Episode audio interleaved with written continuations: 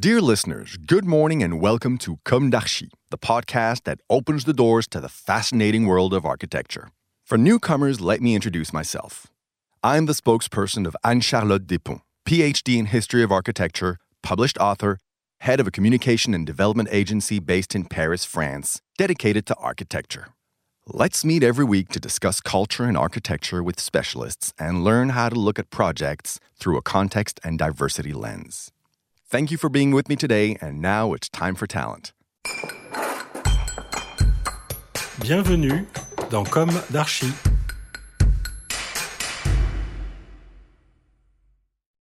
Dear listeners, good morning. This is Esther on behalf of Anne Charlotte. It's good to be with you again in season 3 of Comme d'Archi, episode 20. Today, we have a text from the architecture firm Desaleux et Soares written especially for you. This text presents the beautiful project just delivered. It is the head office of the general company Les Maçons Parisiens in Massy in the Île-de-France region. We are a French architectural firm based in Paris and in Brittany in Rennes.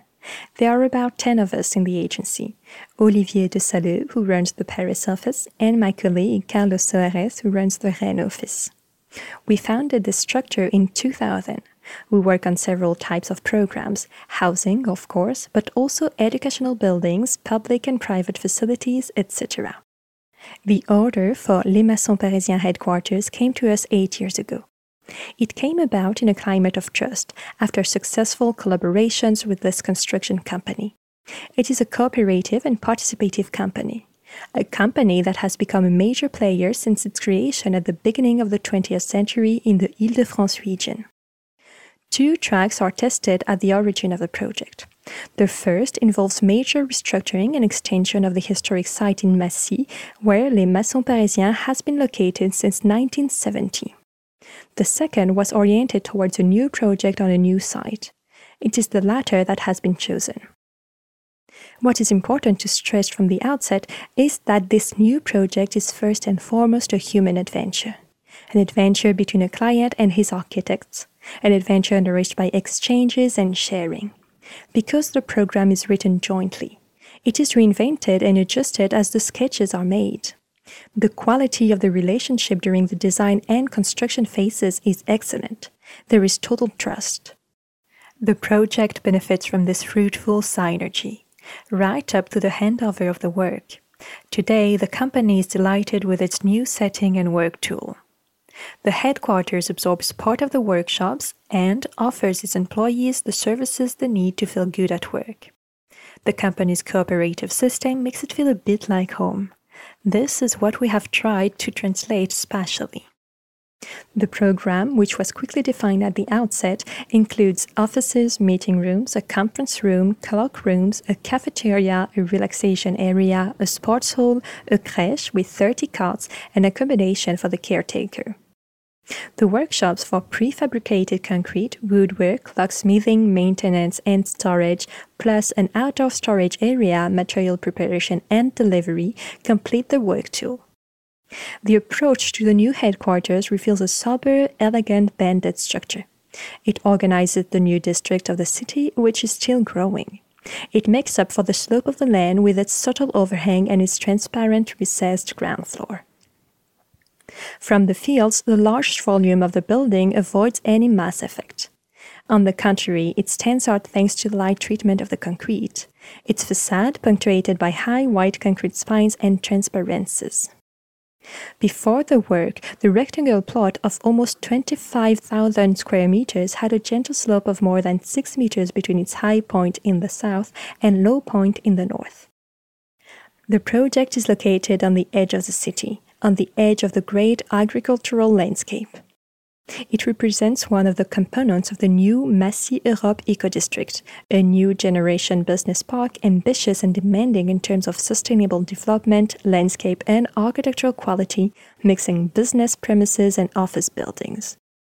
In addition to the functional nature of the project, which consists of providing the company with a high performance work tool, including offices and production workshops, the aim was to develop an attractive, user friendly, unifying project which encourages pleasure in working both alone and as part of a team.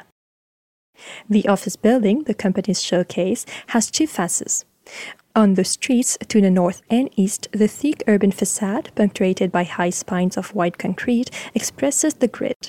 It filters and keeps the offices at a distance. In the heart of the block, the south and west facades are largely glazed and protected by adjustable sun breakers, opening onto a garden and the crèche. Inside, the program unfolds in two wings arranged at right angles to each other, linked at the corner by the hall and its large staircase with double crossed flights. The latter irrigates the building around a void on three levels.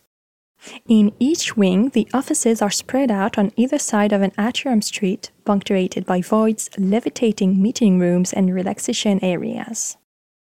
These circulations, deliberately oversized and generous, function like a city square, both a service and a meeting place.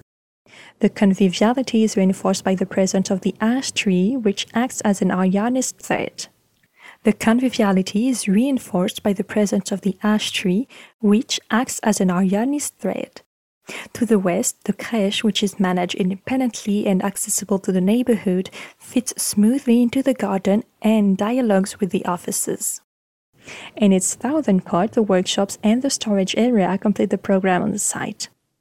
A workshop life inside and outside which echoes the neighboring activities. On the facade, the project uses three materials white concrete, silver anodized aluminum and glass, and a black or transparent enamel.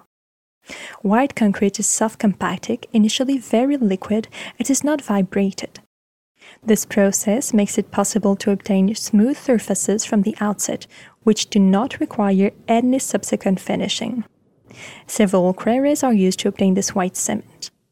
The Maçon Parisien produced all the concrete works themselves, both grey and white, cast in situ or prefabricated in their workshop. Inside, the concrete and white plaster interact with the glass of the railings and partitions, and the ash tree deployed in the form of acoustic panels for strips and furniture. Ash tree is ideal for acoustic treatment. The overpressure interior space reduces dust deposits. The transparencies allow light to penetrate without an aquarium effect. This building echoes a covered, airy, and comfortable urban layout, open to the landscape, while retaining a degree of intimacy around its garden, distributing access to as many semi transparent, floating meeting rooms resembling cabins, inside and outside, acting in dichotomy, dynamic circulation, generals, and luminous spaces. Dear listeners, thank you for tuning in. Let's meet again next week for a new d'Archi in English, and until then, take care of yourselves. Goodbye.